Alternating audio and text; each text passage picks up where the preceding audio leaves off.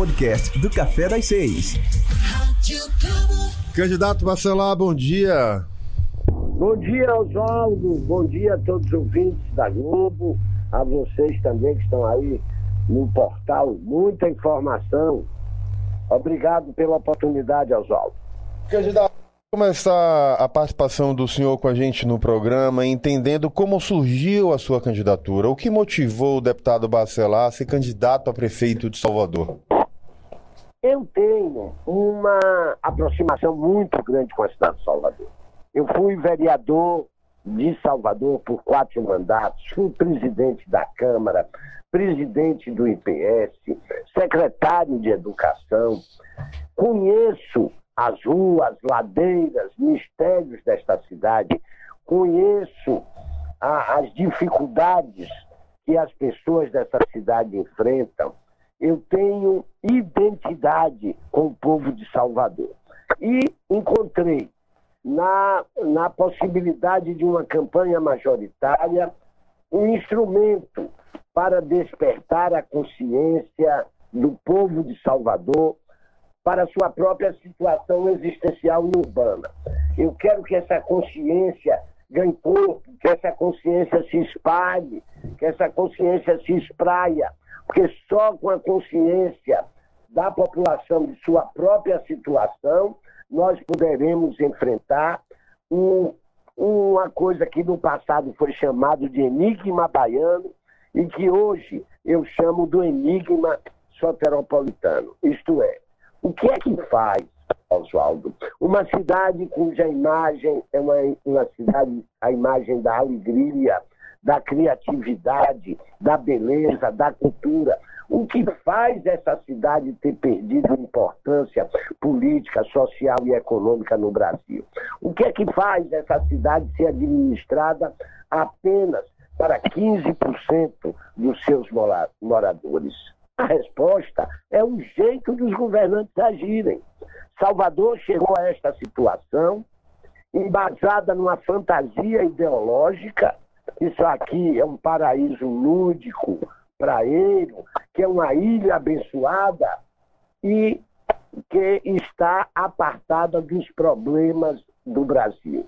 Para essa fantasia ideológica, Aqui nós não temos problemas de violência, não temos problemas de desemprego, não temos problemas de medo pelo Covid, não temos, não temos lojas sendo fechadas, ambulantes perdendo suas mercadorias, uma cidade que não tem emprego, uma cidade cuja população, cujo mais de 40% da população vive, vive com metade do salário mínimo. Então, eu quero enfrentar isso. Eu quero enfrentar, eu quero desmontar essa forma de administrar Salvador, voltada apenas para os mesmos locais, para os mesmos grupos, para as mesmas pessoas. A cidade do privilégio de poucos e da miséria de muitos. Então, eu tenho um projeto de poder capaz de trazer o desenvolvimento justo para Salvador. Isto é, processos de desenvolvimento capazes de promover justiça social. É por isso que eu me preparei para ser prefeito de Salvador. Candidato, como o senhor avalia a gestão do atual prefeito Assemineto? É uma gestão que as pesquisas apontam como muito bem avaliada, mas na visão do senhor, que já foi aliado inclusive do prefeito, qual o principal erro e o principal acerto dele da gestão municipal? Olha, o principal acerto da administração foi dar um sentido de autoridade à cidade. Foi é, é, resolver o grande problema das finanças públicas municipais. Eles encontraram a cidade no momento praticamente de insolvência. O sentido de autoridade que foi dado às ações da cidade. É, eu, eu, eu, eu reconheço, Oswaldo, que é uma administração razoável, é uma administração que tem alguns pontos positivos, uma administração que dê uma tranquilidade à cidade, mas uma administração que falhou no seu olhar para o povo, não teve a coragem de enfrentar os graves problemas de desigualdade social da cidade. É uma administração que não tem a menor sensibilidade social. É, eles têm um projeto de transformar Salvador em Miami. Eles odeiam essa fórmula, forma do povo de Salvador viver, esse estilo de vida que nós herdamos dessa mistura de culturas europeias, indígenas e africanas. Eles não gostam disso. Ontem, por exemplo, eu estava no Lobato, pela manhã, passei no Lobato. Uma praça lá bonitinha, mas ordinária. Eles não colocam banco para o povo sentar nas praças. Por quê? Porque o prefeito não vai lá, o olhar não tem o olhar do prefeito, não tem o olhar social, é o olhar do concreto. Eles saem espalhando concreto na cidade toda, impermeabilizando o, o sol dessa cidade, mas não tem a menor sensibilidade para a cultura. Uma cidade cujo 70% do PIB é do setor de serviços, isto é, trabalhadores informais e micro e pequenos empresários. Pois bem, é uma, é uma administração inimiga dos ambulantes, dos prestadores de serviços, dos lojistas, dos bares, dos restaurantes, academias, atividades turísticas. Tudo que o prefeito faz para prejudicar essa população. Nós precisamos governar para os bairros, com economia solidária, com empreendedorismo, com crédito popular, com startups, enfim, preparar Salvador para sair da, dos malefícios da pandemia e pensar Salvador do futuro, moderna, justa e solidária. Candidato, o transporte coletivo avançou muito nos últimos anos, mas ainda lidera na lista de reclamação do cidadão de Salvador. Qual a proposta do senhor para retirar os gargalos do setor? Olha, o transporte coletivo avançou e avançou muito nos últimos 18 anos, 15 anos na cidade de Salvador, graças às obras do governo do Estado. Quem revolucionou a mobilidade urbana em Salvador foi o governador do Estado, o governador Rui Costa. Já vinha desde Wagner, com aquelas obras da Rótula do Abacaxi, com as obras lá do sistema de viadutos do aeroporto. Aí vem Rui, e Rui Costa, o que é que Rui Costa faz logo de saída? Viabiliza o metrô. Viabiliza o metrô, que é grande, o grande instrumento hoje de mobilidade urbana da cidade. O prefeito continua claudicando na sua relação com o setor do transporte rodoviário. Nós temos uma, um, um, dos piores serviços de transporte rodoviário do Brasil, ônibus velhos, sujos, Cadê? Há oito anos o prefeito promete ônibus com ar-condicionado. A autoridade que eu ressaltei aqui do prefeito para organizar as finanças municipais, eu tenho que lamentar que ele não tem essa mesma autoridade para enfrentar o, o setor empresarial do transporte coletivo. Aí nós temos dois grandes projetos na área de mobilidade urbana sendo desenvolvidos. Um antigo, caro que enfeia a cidade, que é o BRT do prefeito ACM Neto. Uma medida errada, uma medida de quem gosta realmente de concreto. Esse BRT só serve para empresas é, de construção fazerem é, viadutos, fazerem elevados, enfeiaram a Juraci Magalhães, destruíram o patrimônio natural que tinha na Juraci Magalhães. A Juraci Magalhães Júnior hoje é uma Bonocô, mais feia ainda do que a Avenida Bonocô. Esse é um modal antigo, atrasado, caro, que o prefeito ACM Neto vai nos deixar como herança. Mas vamos ter que trabalhar com ele. O, o, o erro já está feito, o prejuízo já foi dado. Então, nós vamos integrar o BRT. E temos um outro modal, esse moderno, esse não poluidor, esse bonito, que vai revolucionar o subúrbio, que é o VLT. O VLT saindo lá de Simões Filho, da Ilha de São João, e chegando até o comércio, é uma revolução. E eu consegui com o governador Rui Costa, na última semana, Oswaldo, duas grandes medidas para fazermos juntos, eu, prefeito de Salvador, ele, governador, que serão a duplicação da avenida suburbana, nós vamos aproveitar a faixa de domínio do VLT e criarmos outra pista na suburbana, desafogando o tráfego da suburbana. E quando chegarmos na calçada, nós vamos fazer a ligação calçada Águas Claras via VLT com a grande estação de transbordo ali no Lago do Tanque, revolucionando e recuperando também aquela área da cidade. E o, e o VLT chegando a Águas Claras, aí você tem o troncamento de todas as linhas metroviárias do VLT e comigo na prefeitura também a integração é, do metrô com o sistema de ônibus. Porque, olha, é, se vende uma sintonia muito grande entre governo do Estado e Prefeitura de Salvador. Essa sintonia vai haver quando eu for prefeito. Hoje há é pirraça. Hoje há é atrapalhação. Vocês sabem que os alvarás que a prefeitura tem que conceder, permitindo obras do Estado de Salvador, demoram nas gavetas do prefeito ACM Neto um ano ou mais de um ano. É, tem coisa que parece coisa de criança, coisas de pirraça. O, o projeto do VLT, Oswaldo, para você ter uma ideia, podia ter apenas um alvará. O prefeito preferiu dividir o projeto em 12 fases para que o governo do Estado tivesse que 12 vezes pedir autorização à prefeitura. É uma coisa antiga, é uma coisa que prejudica o povo de Salvador. Candidato, a pandemia gerou impactos na vida de todos e paralisou a economia, inclusive aqui em Salvador. Como o senhor pretende, caso seja eleito, a se relacionar com o setor produtivo para alavancar a economia da cidade? Olha, a, uma das da, dos eixos centrais do nosso projeto é, é a construção da cidade a partir dos bairros.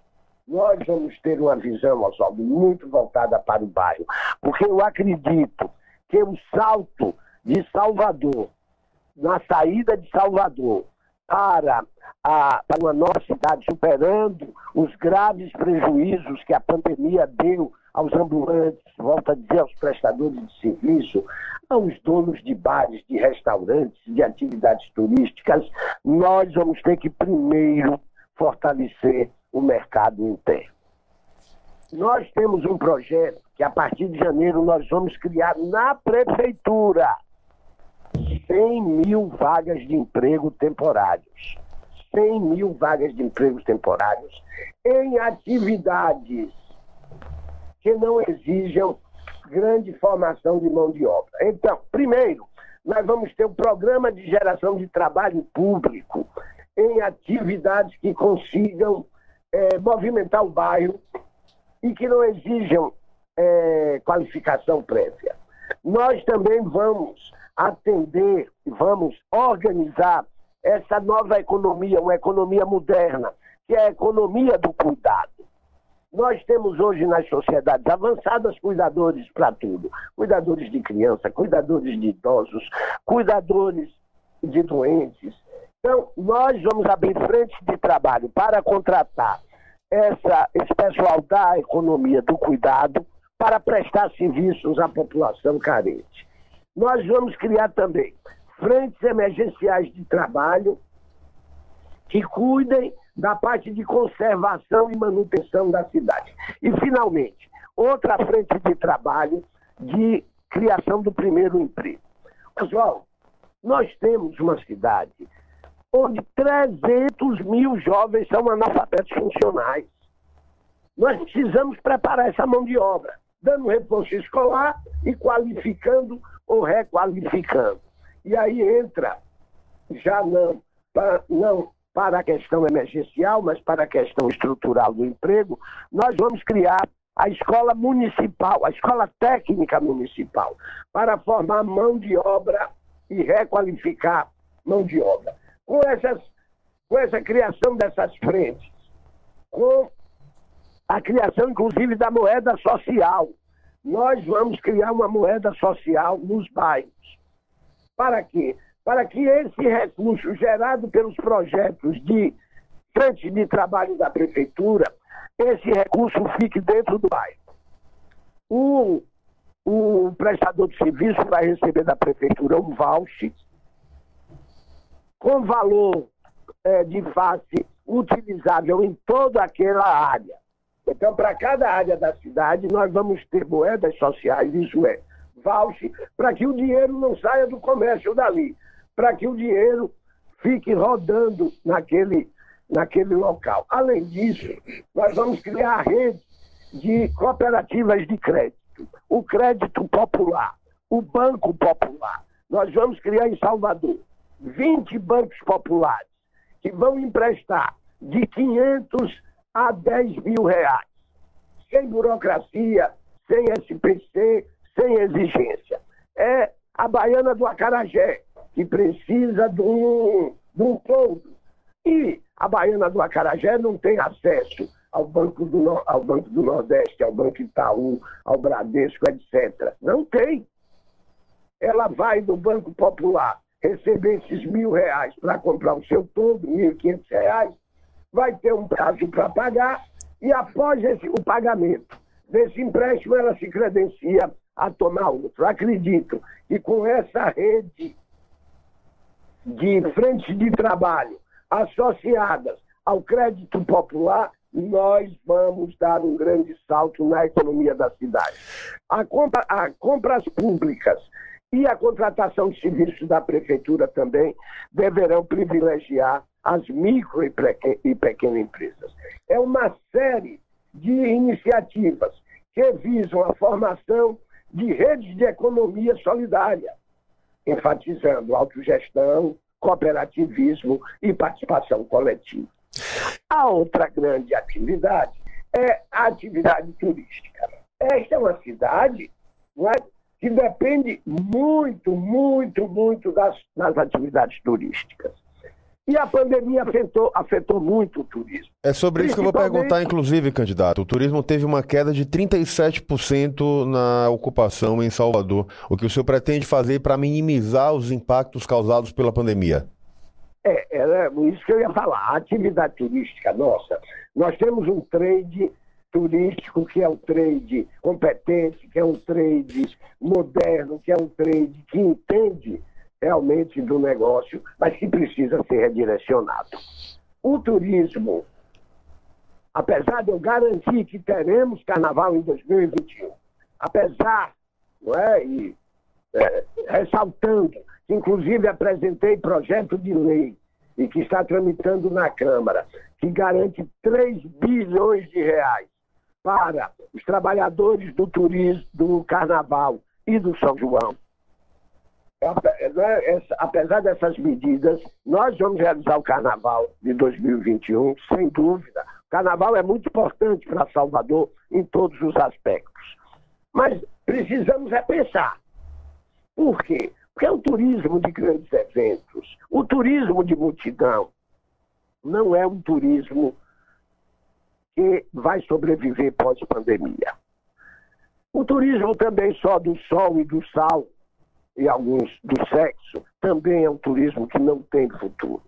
E Salvador tem as características para esse novo turismo, que é o turismo cultural, que é o turismo ecológico, que é o turismo de negócios, que é o turismo de feiras, que é o turismo de conhecer essa cultura que floresceu nesse pedaço da América do Sul. É essa, é para esse setor que nós temos que voltar nossa atenção. Diferentemente do que o prefeito faz. Oswaldo, o Museu Nacional da Cultura Afro-Brasileira, o MUCAB, que é um patrimônio incalculável do ponto de vista cultural, que tem um potencial muito grande do ponto de vista econômico de geração de emprego, o MUNCAB, Museu Nacional da Cultura Afro-Brasileira, está para fechar suas portas em Salvador por falta de apoio público. Nós vamos incentivar o empreendedorismo.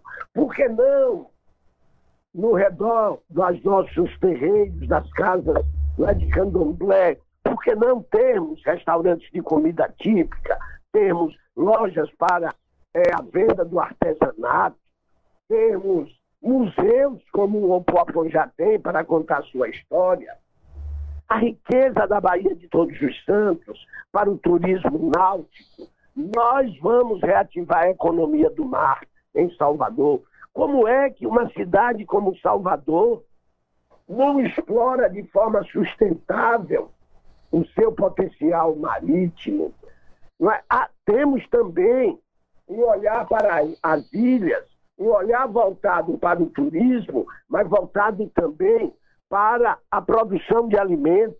As ilhas de Salvador podem, ser, podem ter também um potencial não é, da agricultura familiar, a desenvolver a, a indústria do doce de banana na, na ilha. Enfim, uma série de medidas que apontam para esse novo turismo, um turismo mais inteligente, um turismo mais ecológico e um turismo que traz mais recursos para a cidade. Estamos conversando hoje com o candidato Bacelar, candidato do Podemos à Prefeitura de Salvador. Candidato, o senhor falou que vai fazer o carnaval em 2021 de qualquer jeito.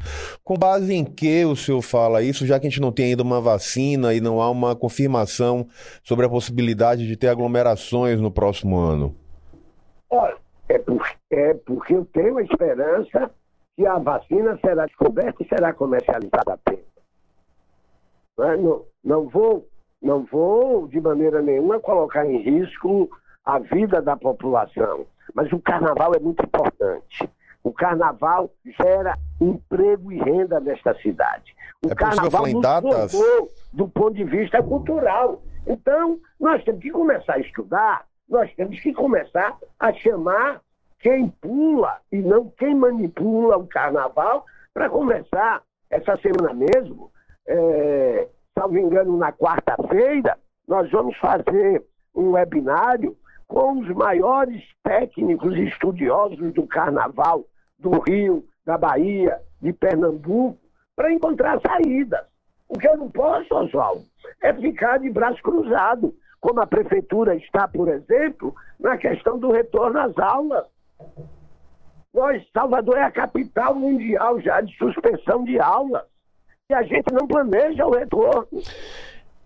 Essa é uma próxima pergunta que eu vou fazer para o senhor. Eu vou emendar logo então. Quando os alunos terão segurança para voltar às aulas presenciais e qual o impacto que isso terá no ano letivo de 2021, caso o senhor seja eleito prefeito de Salvador? Como o senhor vai lidar com essa situação? Olha, Jairo, para que volte às aulas, nós temos que responder a três perguntas no âmbito da vigilância sanitária.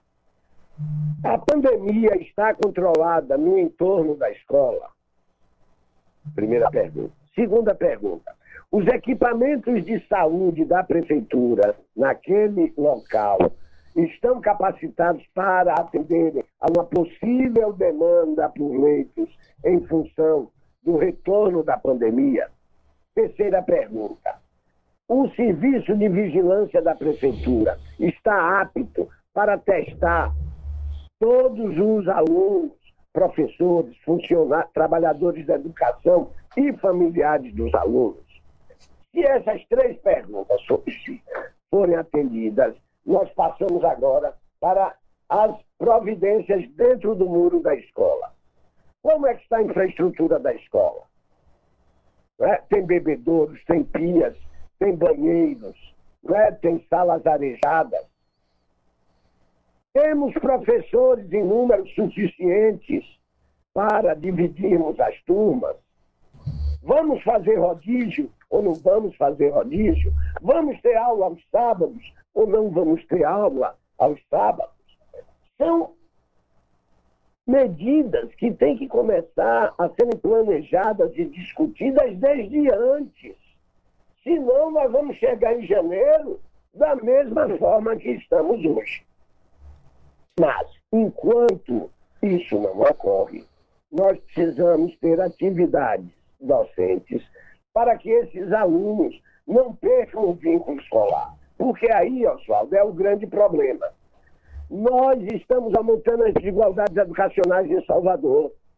Os alunos ricos, filhos de, de, de empresários, filhos da classe média alta, estão tendo aulas remotas, estão tendo material de reforço.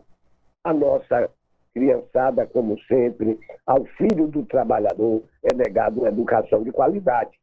E a Prefeitura de Salvador, infelizmente, está fazendo isso. Candidato, faltam cinco minutos para o nosso papo finalizar e eu quero saber do senhor sobre a avaliação ah, na área da saúde pública. Durante a pandemia, a gente viu aí um entendimento muito amplo do prefeito Assemineto com o governador Rui Costa, que deixaram a desavença política do lado e trabalharam em protocolos conjuntos para beneficiar a população e tentar minimizar os impactos da crise de saúde pública na cidade.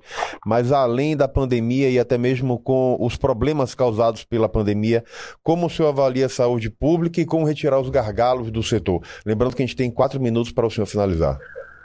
Olha só, eu não posso negar que tomar medidas durante a pandemia, que administrar a cidade num período de pandemia, não é uma tarefa fácil. Não é uma tarefa para quem não tem experiência administrativa, não é uma tarefa fácil para quem não tem experiência política não é fácil.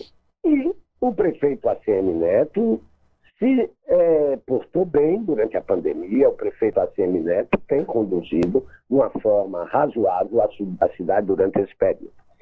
Quero chamar a atenção que ele seguiu as orientações do governador Rui Costa. O governador Rui Costa é foi o grande líder de combate à pandemia e de enfrentamento. Mas, ó, eu não estou aqui para, agora, nesse momento, para avaliar quem trabalhou ou não durante a pandemia, ou, ou fez certo ou não. O que eu quero dizer é o que eu vou fazer depois. Primeira coisa, tem muita coisa na área da saúde, não é para ser feito, mas, pelo tempo aqui, vou listar medidas emergenciais, como a criação do terceiro turno. Oswaldo, nós tivemos uma retenção de demanda muito grande na área da saúde nesse período. E, natural, as ações e as e o olhar estava, estavam voltados para o combate à pandemia. Então, exames rotineiros foram postergados, consultas foram reprimidas. Nós vamos criar o terceiro turno para evitar filas, para evitar um sofrimento maior da comunidade a partir de janeiro. Até atender a toda a demanda reprimida, a área da saúde da prefeitura vai funcionar pela manhã, pela tarde e pela noite. Outro grande projeto que eu trago para a área da cultura, que foi o governador também que me prometeu, será a implantação das policlínicas. Eu vou, junto com o governo do estado, implantar uma policlínica entre a Boca do Rio e Itapuã, outra policlínica entre o Nordeste e a Federação Rio Vermelho, outra policlínica naquela área de Pirajá e outra policlínica no miolo da cidade. Serão mais quatro policlínicas e, com isso, Salvador terá alta resolutividade no atendimento à saúde.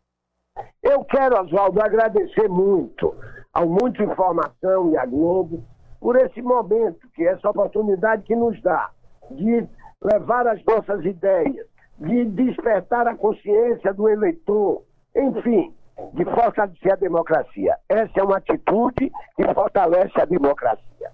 E quero dizer a você, ouvinte, obrigado pela audiência. E tenha certeza que eu tenho a experiência necessária para liderar Salvador. Eu tenho a coragem para mudar o que precisa ser mudado. Eu tenho a determinação para melhorar o que precisa ser mudado. E eu tenho a consciência de que ou a gente muda esse quadro social da cidade de Salvador, ou aqui, que seria um porto do entendimento, pode se tornar um grande centro de conflito social. Eu acredito no povo de Salvador. Eu tenho fé no povo de Salvador. E iluminado pelo Senhor do Bonfim, por Imandúcio e por Oxalá, nós faremos as transformações que esta cidade precisa. Obrigado, candidato. Obrigado. Pronto, a participação hoje do candidato Bacelar, candidato do Podemos à Prefeitura de Salvador. E lembrando a você que na próxima quinta-feira, 7h15, a gente vai conversar aqui na Rádio Globo e no portal Muita Informação com a candidata do PCdoB à Prefeitura, a deputada estadual Olívia Santana. Podcasts Rádio Globo. Realização Grupo Lomes de Comunicação. Siga a gente nas nossas redes sociais e até o próximo podcast.